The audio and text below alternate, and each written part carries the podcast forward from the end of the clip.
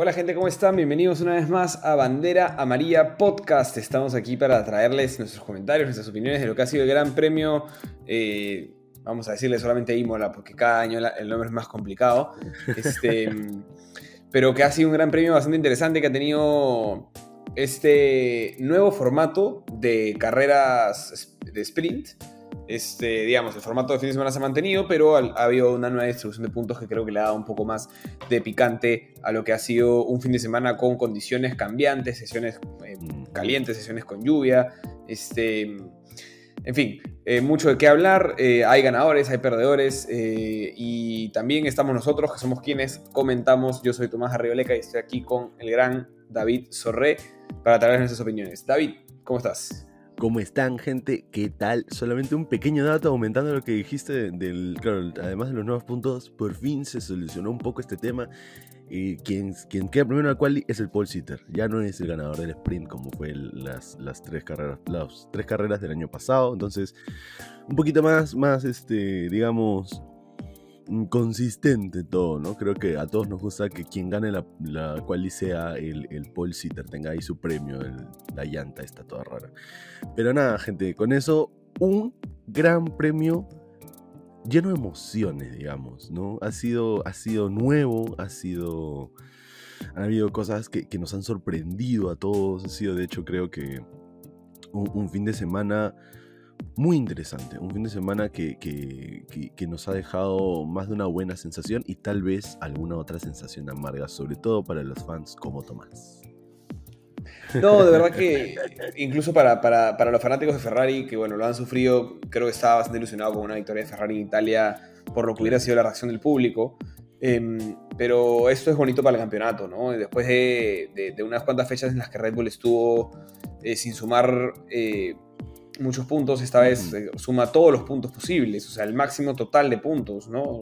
Verstappen gana el sprint, se lleva 8 puntos, gana la carrera, se lleva 25 y gana la vuelta, vuelta rápida, rápida. uno más. Entonces, este, se acerca mucho después de haberse quedado atrás. En, en en- en constructores están bastante cerca, después de que la carrera pasada estuvieran bastante lejos. Eh, y esto creo que mantiene viva la, la- la pelea después de cuatro carreras. Bueno, era muy temprano todavía como para decir que no estaba viva, pero, pero digamos, este, no, nos pone el- en, un- en una situación muy bonita para afrontar una pista completamente nueva eh, en dos semanas que va a ser el Gran Premio de, de Miami.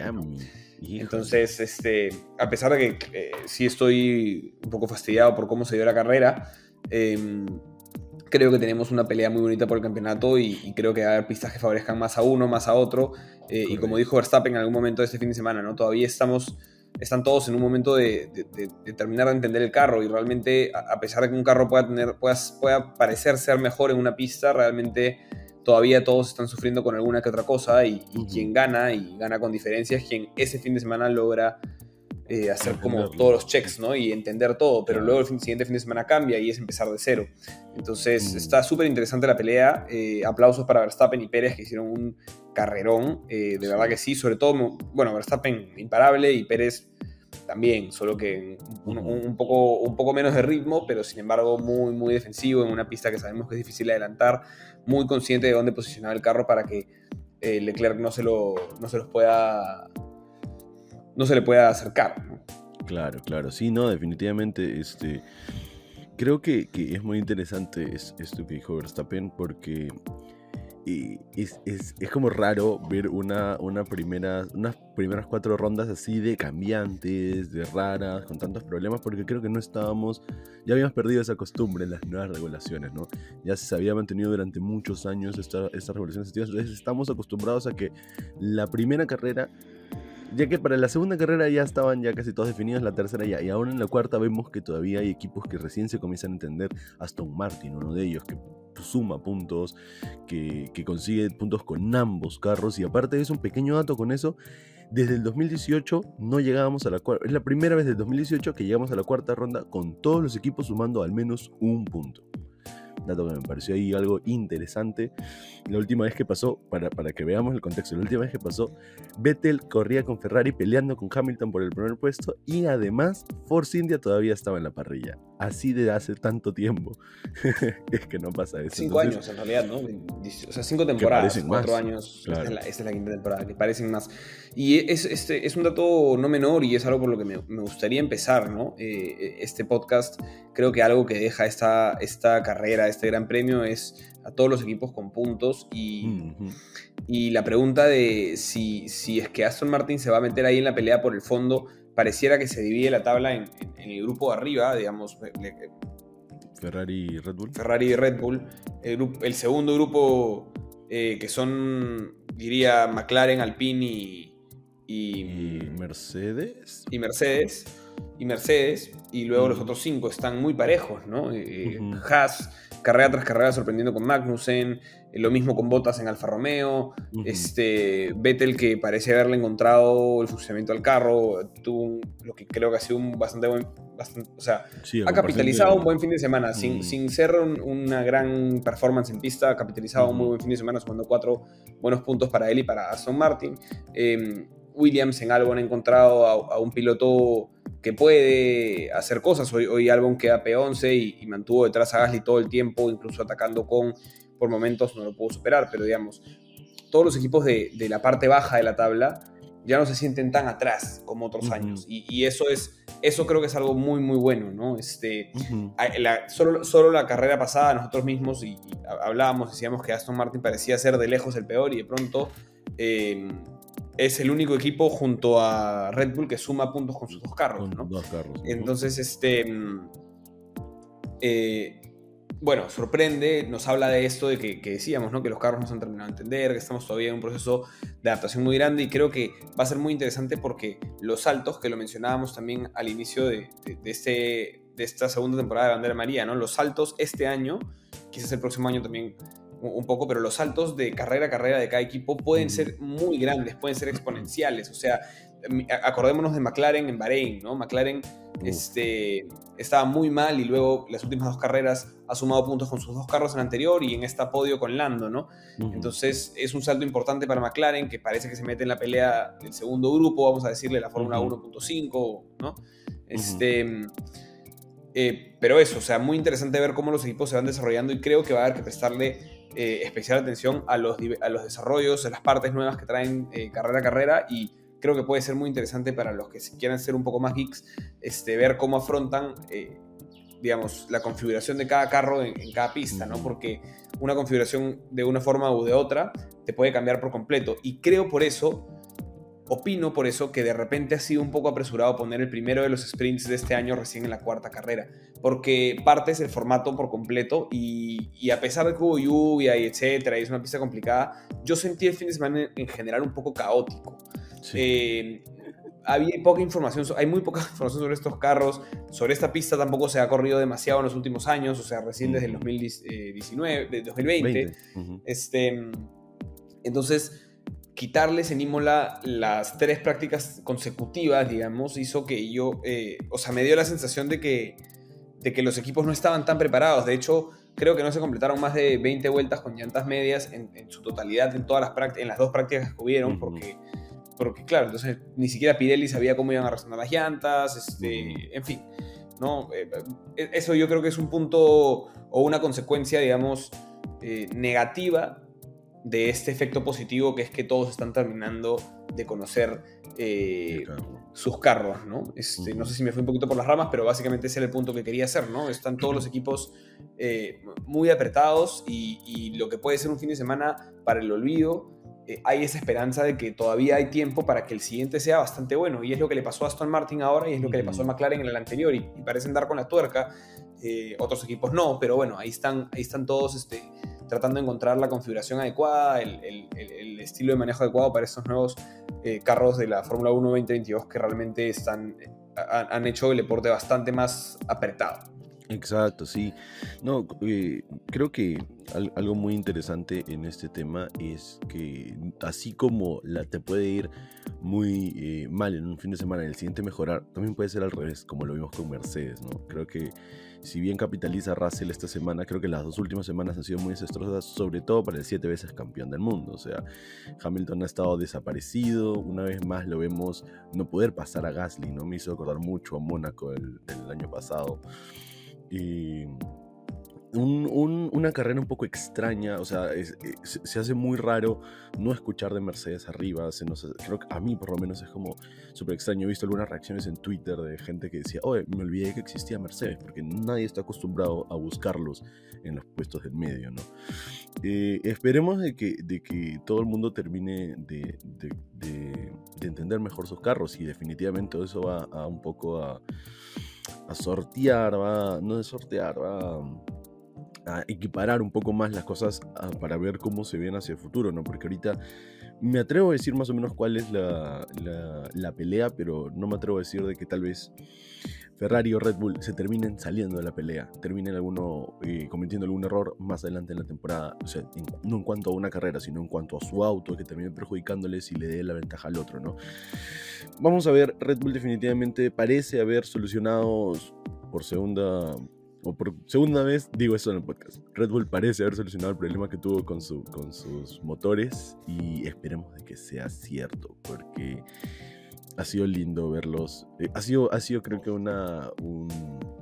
como decíamos nosotros, como una frase que nos encanta decir en este podcast, un golpe sobre la mesa, ¿no? El que Red Bull consiga un one-two en Imola es como, ya, mano, estamos aquí para hacerte guerra, mano, no te, no te vas a llegar fácil.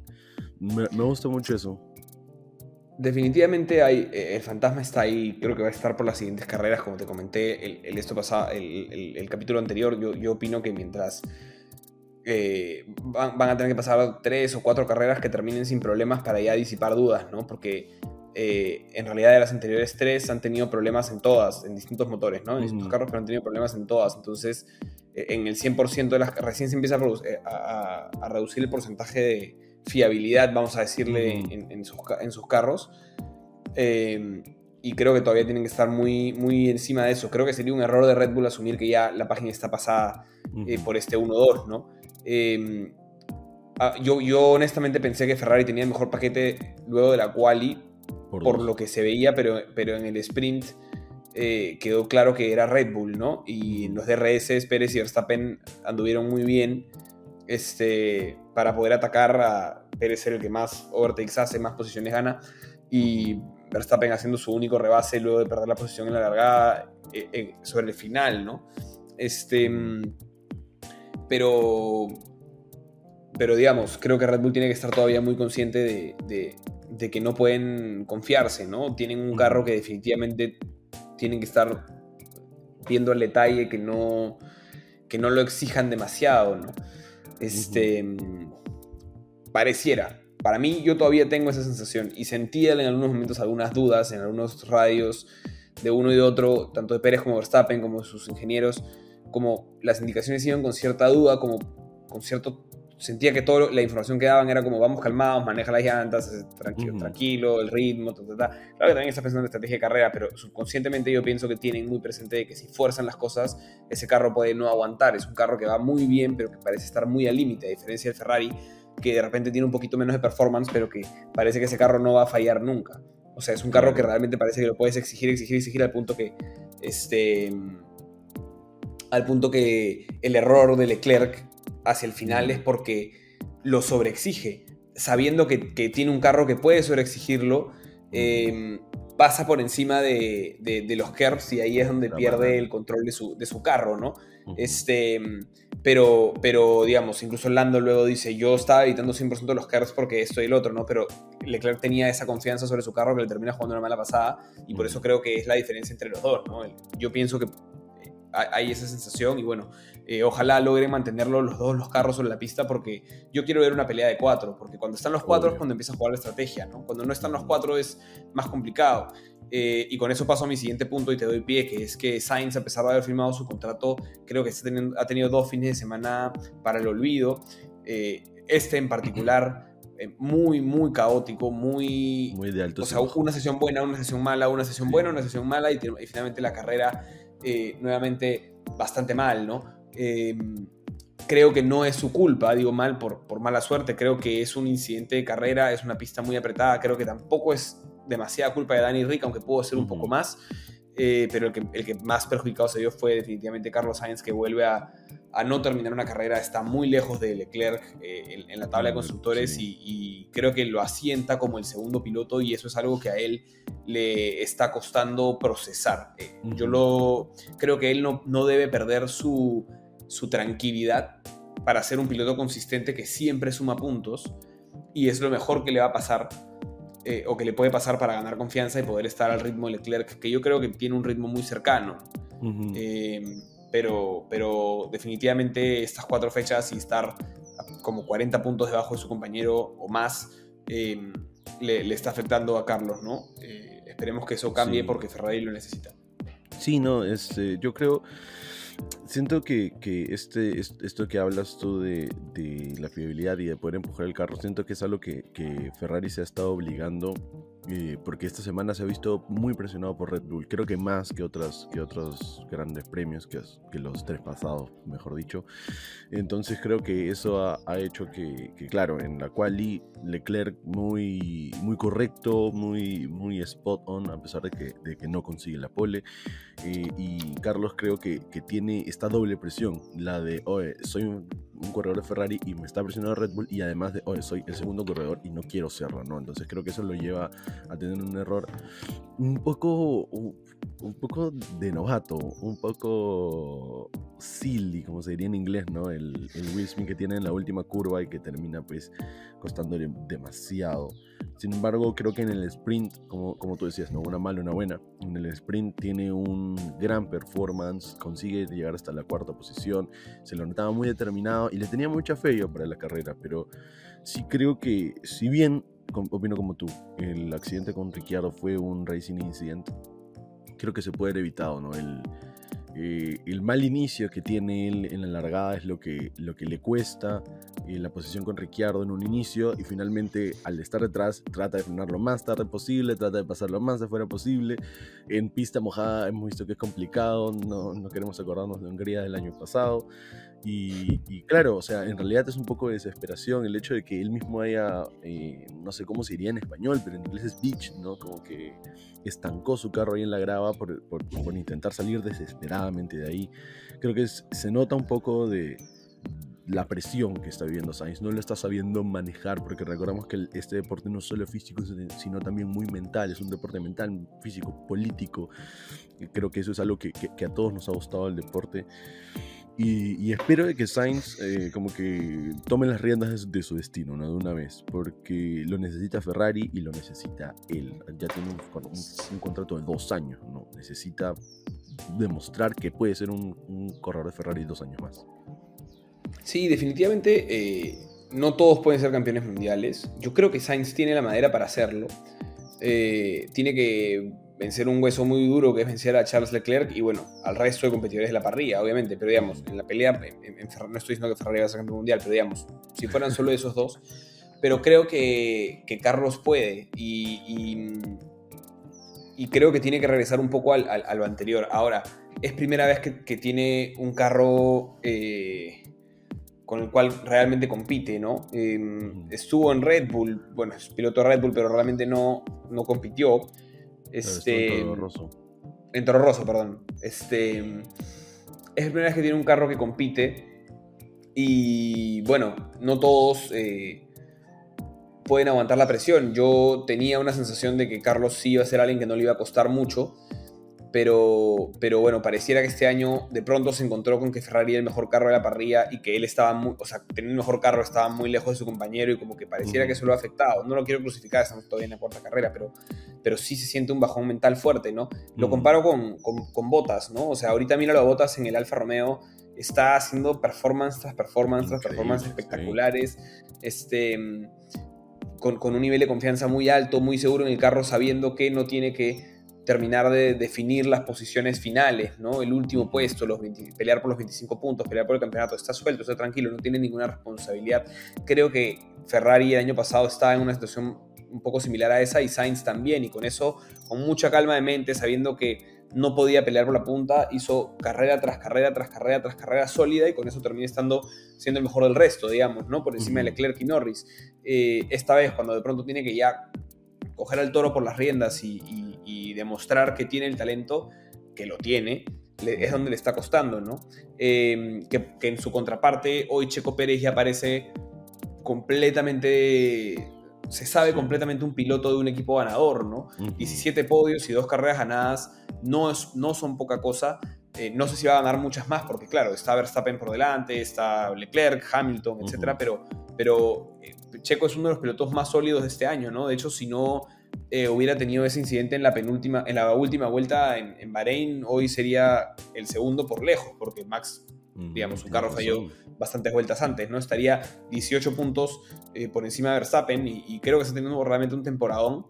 Em, quizás la diferencia con Carlos para compararlos es que Pérez sí ha asumido el, papel de segundo piloto, ¿no? Claro que es más fácil asumirlo cuando tu compañero es el campeón mundial, es como sabes que... Le quieres ganar, yo creo que los 20 pilotos de la parrilla se creen los mejores pilotos del mundo, es parte de la, composición de un piloto de Fórmula 1, pero eh, es más fácil aceptar un, rol secundario cuando sabes que tu compañero es no solamente el campeón mundial, sino la máxima promesa quizás del automovilismo de, la Fórmula 1, ¿no? Entonces, claro, Pérez le va a competir siempre que pueda, pero también sabe que, que compite de par en par con el más con quizás el más complicado este año, ¿no? Entonces, eh, asume su papel de secundario y, y, eso es lo que, no digo que Sainz tenga que asumir un papel de secundario, pero eso es lo que siento que le da la calma que Sainz necesita para empezar a tener buenos performances. Porque es preocupante, realmente es preocupante que no haya sumado ningún punto en las últimas dos carreras, porque Ferrari, así como Red Bull no está aprovechando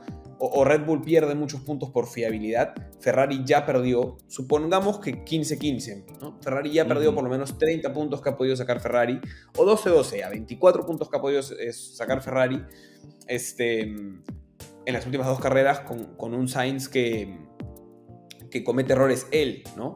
Eh, en, el, en, el, peor de los casos, Sainz hubiera sumado 24 puntos porque está eh, bastante marcado que, que, Ferrari y Red Bull están bastante por encima del resto en este momento. Entonces, eh, creo que sí necesita Ferrari de, de, Sainz porque hoy, con la diferencia de puntos que hay, pareciera que todo lo bueno que ha hecho Ferrari con, con Leclerc en un gran performance es la primera sesión que no termina en primero o segundo de, hasta, hasta el día de hoy, ¿no? Este, con, un gran Leclerc pareciera que Sainz más bien lo está lastrando. Eh, y, ese, ese gran colchón que decíamos Leclerc es, es el líder del campeonato de constructores, solo Leclerc. Em, ahora, bueno, Ferrari sigue siendo líder, pero la diferencia es mínima y, Sainz está muy, muy debajo de su compañero y eso, eso no puede pasar, ¿no? Perdonen si me centro en Ferrari, pero no, no, te entiendo, o sea, lo entiendo por completo y de hecho me gustaría antes, de cerrar también traer un, pequeño tema que tiene que ver con esto de la confianza y es este Mick Schumacher creo que Mick Schumacher ha sufrido mucho estas dos últimas carreras y, y, me preocupa mucho, ¿no? Creo que al, al ver al, el apellido Schumacher regresar a la parrilla hubo mucha emoción, pero creo que está pasando desapercibido y hasta las repeticiones que vemos de él son porque está espineando en, en Imola, o sea el carro Haas ya no podemos echarle la culpa, en mi opinión. Creo que, que Haas ha traído un paquete eh, bastante sólido, no sé si bueno, pero sólido, sobre todo a comparación de los últimos dos años. Ya tiene 15 puntos, que es lo más que ha sumado desde el 2019, eh, en solo cuatro carreras. ¿no? Eh, Magnussen demuestra también que, se conoce el carro, que, que estaba listo para regresar a la Fórmula 1 pero Mick aún no, no sé si no, no sé, no sé qué opinas tú, no sé si es que logra ya, le falta encontrarse en el carro, le falta encontrarse en la Fórmula 1, le falta confianza, no logro entender qué le está pasando a Mick, no, no, sé qué opinas tú. Eh, creo que está un poco acelerado, está... Casi todos en la parrilla tienen puntos, exceptuándolo a Hulkenberg, que no va a hacer puntos, em, y Latifi, y él, ¿no? Entonces, este. Mm, es duro eso, eso. Y él está acelerado porque sabe que tiene un carro que puede conseguirlo. Si es como. comete un error y se queda a puertas de la Q3. Comete un error y, pierde posiciones en la largada. está haciendo hace un gran overtake y por hacer el siguiente espinea y mm, pierde cinco posiciones. Entonces, le falta un poco de pausa y creo que ahí puede entrar una buena mano de Gunter Steiner, como manejó por muchos, o sea, muchas veces Gunter ha manejado pilotos por muchos años que, han tenido problemas de confianza, como Grosjean, como Magnus, en, en, momentos donde Haas estuvo bien y luego estuvo muy mal. Eh, así que creo que Mick solo tiene que tener paciencia. Ha demostrado que es un gran piloto. Eh, ha hecho muy buenos overtakes, ha hecho muy buenas defensas. Ha, marcado muy buenos ritmos en distintas carreras, pero no logra cerrar un fin de semana redondo. Eh, y mm. creo que eso es por, por, un tema de prisa. Siento que le está pasando en este momento un poco lo que le pasó a su Noda al empezar el año pasado al empezar el año pasado, que tuvieron que llevárselo y todo esto que nos mostraron en la, en la Drive to Survive, para, que, para centrarlo al chico y hoy, mira, su Noda hoy es un carrerón, ¿no? Ha podido quedar P6 y si no fuera porque Leclerc con blandas estuvo finalmente endemoniado para tratar de, salvar puntos. sí, salvar la mayor cantidad de puntos que pueda, ¿no? Sí, sí.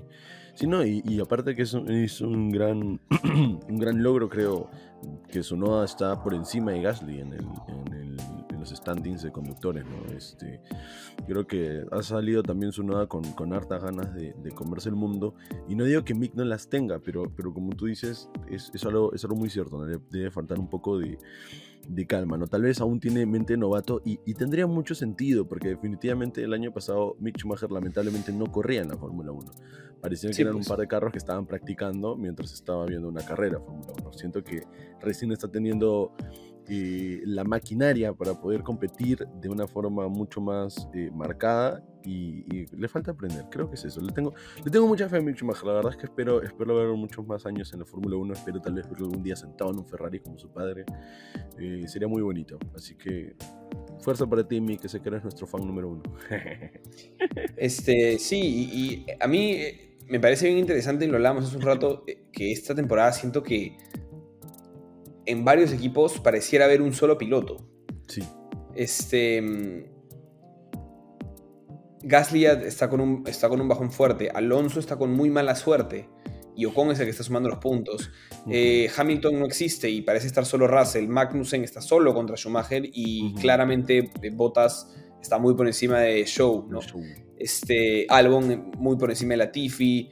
Eh, bueno, Danny Rick hoy con su error nunca pudo repuntar y también vuelve a parecer que Lando Norris está, o sea, a ver, Ricciardo terminó P18 y Lando P3, ¿no? Es la diferencia eh, hasta humillante, ¿no? Es verdad que tuvo el incidente, pero hubieron dos, hubo, un safety car y en ese safety car eh, la distancia que perdió él por entrar a pits se acabó, o sea, ha, podido recuperar puntos, ha podido recuperar puestos, no te digo que de repente los puntos, pero no terminar P18, ¿no? Con una estrategia muy extraña, poniendo duras. Sí, al final. Entonces, eh, bueno, Sainz fallando como está fallando y, Leclerc que hace todos los puntos solos, parece que el único equipo que está aprovechando a sus dos pilotos es este... Red Bull. Es Red Bull. Es Red Bull. Sí, es el no hubiera equipo que sus dos pilotos tienen una pole.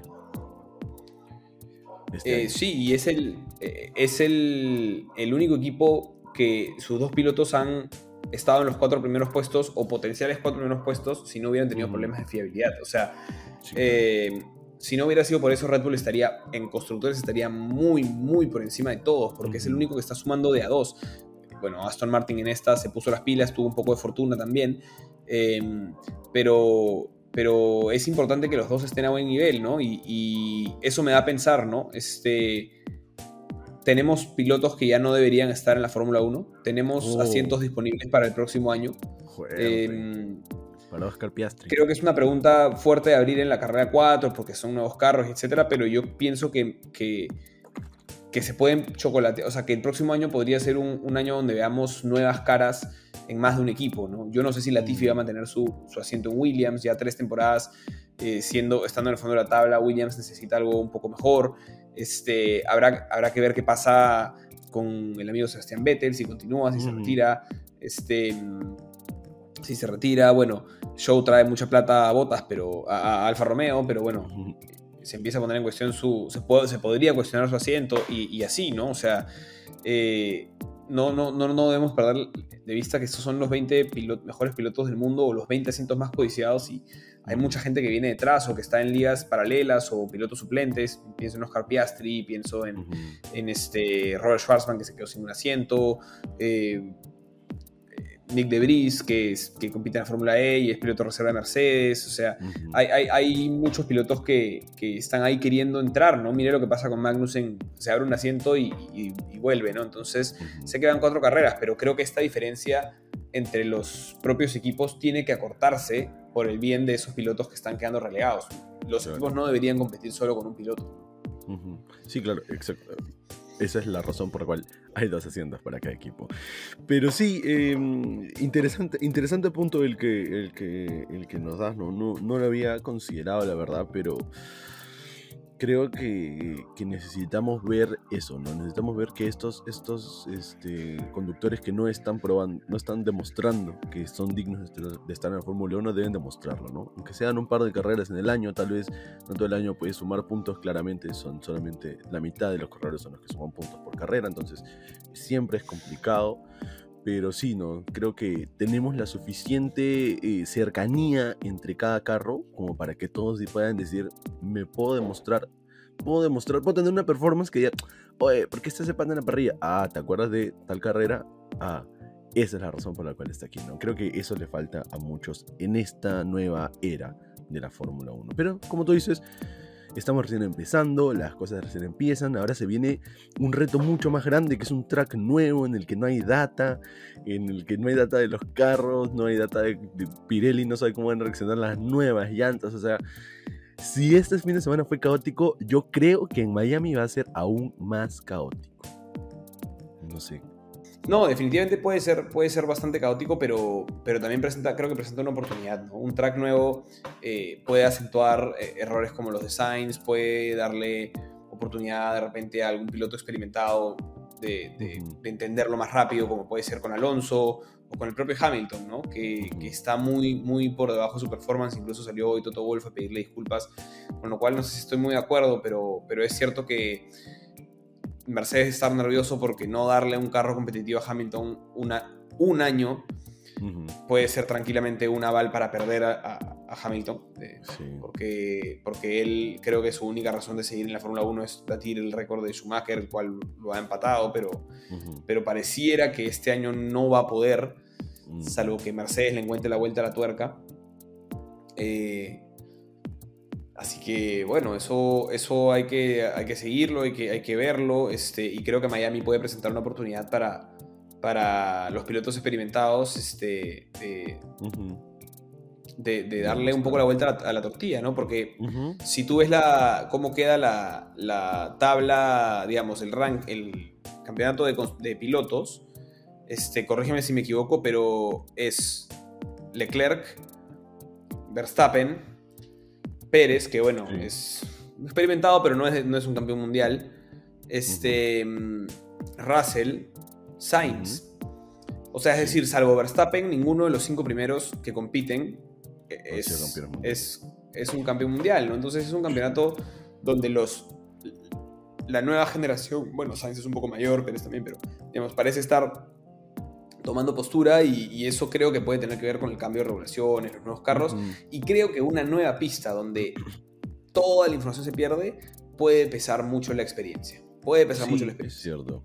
Es cierto, esperemos que sí, esperemos que Miami nos traiga más de una sorpresa. Tenemos que esperar todavía dos semanas para poder vivir este, este nuevo track. Pero le tengo, le tengo harta fe, no sé por qué. Siento que, va a ser un espectáculo de locos. Ya más allá de, de, la polémica de si hay tres carreras en Estados Unidos, que no sé qué, no sé cuánto. Más allá de eso, creo que las carreras en Estados Unidos siempre han demostrado ser un, espectáculo grande. No necesariamente, no solamente dentro del deportivo, sino en general todo, ¿no? Siempre hemos visto en el circuito de las Américas que hay un huevo de gente, que hay un huevo de, de fanáticos apoyando, hay harto grito. Entonces, Creo que Miami y Las Vegas, que estrenará el siguiente año, este, nos pueden traer también un, ambiente así, acogedor, algo más, como que, eh, abro comillas, parecido al fútbol, ¿no? Un estadio lleno, gritando, repleto, cantando, que, no bueno, hoy, hoy, hubo eso, hoy, hubo eso. En Italia siempre. Italia, ¿no? siempre va a haber eso. Este, acuérdate lo que fue Sandford y Austria el año pasado con las olas naranjas también. O sea, hay otras pistas que lo tienen. Pero sí es verdad que, que Estados Unidos tiene cierta espectacularidad, ¿no? Ponen sus conciertos, ponen. Lo hacen parecido a un Super Bowl, digamos, cada pista, cada track, y eso, eso atrae muchos fanáticos. Este, y definitivamente va a ser, va a ser un, un, un gran show, ¿no? Y, y quiero cerrar solo con, con esto, ¿no? Espero que no solo sea un gran show desde lo espectacular de- del, del evento, sino también con acción en pista, ¿no? Este, Sí. Después de dos muy buenas carreras, o sea, dos carreras alucinantes, la primera y la segunda, creo que hemos tenido un par de carreras lentas, este, por, por, por los tracks, ¿no? Por los tracks que hemos tenido. Sabemos que Imola es difícil de adelantar, sabemos que Australia es un circuito de pista también, a pesar, le quitaron una zona de DRS, lo cual terminó pareciendo un error. Este, y está bien no forzar el espectáculo en pista, pero sí creo que este, con las condiciones de hoy, Im- Imola se prestaba para hacer una, una carrera bastante lenta, por así decirlo, y Sí. creo que lo fue. Eh, el mayor atractivo fue la prisa y los errores de Leclerc, eh, y mucho, pero mucho tiempo enfocaron la única batalla en pista que era eh, Albon, Albon, Gasly, Hamilton, donde los enfocaron 25 vueltas y no pasó nada. Entonces, creo que a nivel de entretenimiento no fue la mejor carrera, a pesar de que nos ha dejado muchas cosas de qué hablar. eh, y espero que Miami sí lo sea.